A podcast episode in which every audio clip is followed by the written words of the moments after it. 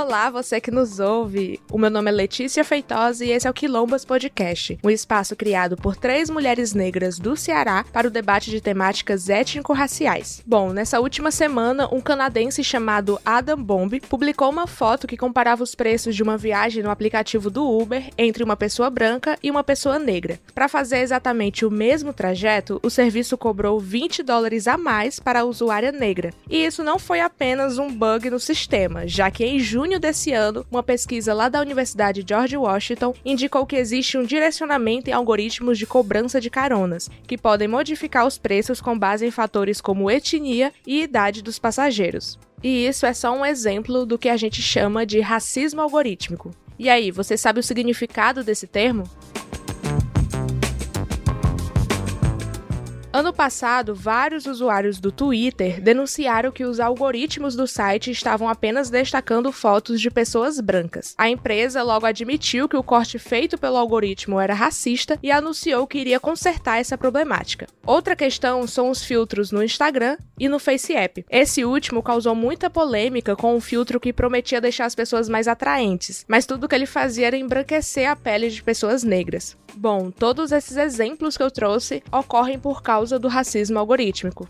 Racismo algoritmo nada mais é do que uma nova versão do tão conhecido racismo estrutural, né, que estrutura a nossa sociedade. Esse é Pablo Nunes. Ele é doutor em ciência política pela Universidade do Estado do Rio de Janeiro e coordenador adjunto do Centro de Estudos de Segurança e Cidadania, onde ele acompanha projetos e aplicação de reconhecimento facial pelas polícias brasileiras. Por meio de algoritmos, a vida começou a ser muito mediada por eles, né? Então existem algoritmos para selecionar quem vai ou não receber bolsas de estudo, quem vai ou não receber crédito bancário é, para financiamento de casas, de quantos anos uma pessoa condenada vai receber de detenção, quais são os bairros mais perigosos e quais são os riscos né, de se conceder empréstimo estudantil para moradores desses, enfim enfim, existe uma dezena, uma centena talvez, de aplicações que nos acompanham todos os dias e que são mediadas por algoritmos. E algoritmos são estruturados com base em dados. E os dados eles são história.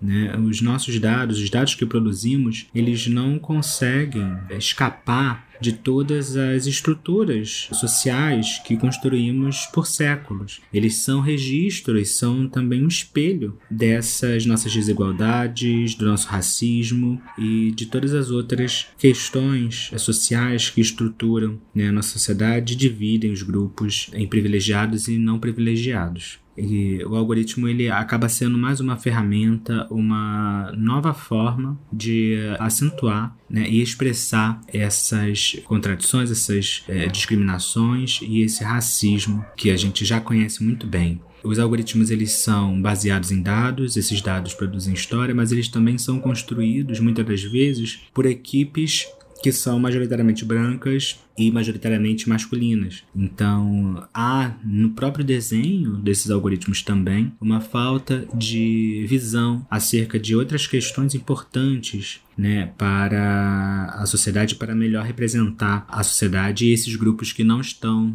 muitas das vezes representados nas equipes né, que produzem essas tecnologias. Então, o racismo algoritmo é uma, um conjunto né, de fatores que levam aos algoritmos acentuar o racismo e a discriminação entre pessoas negras e não negras de maneira tecnológica e de maneira atualizada com os avanços tecnológicos que nós temos hoje. Então, esse racismo explícito em tecnologias é só um reflexo do que enfrentamos diariamente na sociedade. E dentre os impactos que ele gera, por exemplo, já foi comprovado que criadores de conteúdo pretos são menos convidados a participarem de campanhas publicitárias por ter menos visualizações. E isso é de acordo com uma pesquisa feita em conjunto pelo Squid, Black Influence, Sharp, Site Mundo Negro e YouPix. O pesquisador Pablo Nunes fala que um dos impactos do preconceito racial na tecnologia é a própria materialidade do algoritmo.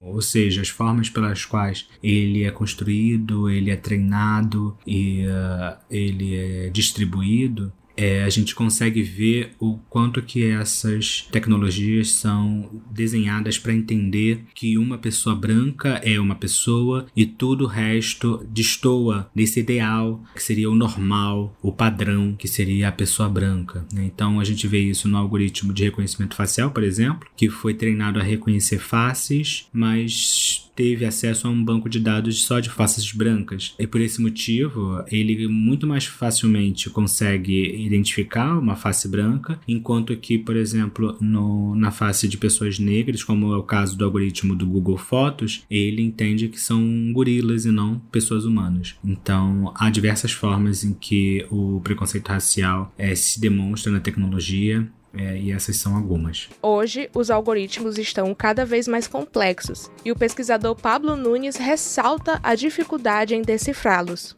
Mas a gente tem que entender que todos os problemas e as questões trazidas pelos algoritmos, eles não podem ser tratados como meros problemas de cálculo ou meros problemas de tecnológicos. Né? Na verdade, essas tecnologias elas produzem o que a gente já tem na nossa sociedade. Então, é importante a gente não cair no conto de fadas de que os problemas com algoritmos eles são facilmente resolvidos por meio de ajustes no algoritmo ou outras questões. Na verdade, é um problema muito mais amplo, muito anterior e se a gente cair na inocência desse solucionismo tecnológico que acredita que é fácil né, resolver esses problemas, a gente vai acabar exatamente escondendo a origem e a, o fator mais importante né, que estrutura e que dá base a esse racismo algoritmo e essas questões de discriminação e de preconceito racial que essas novas tecnologias têm trazido à baila atualmente.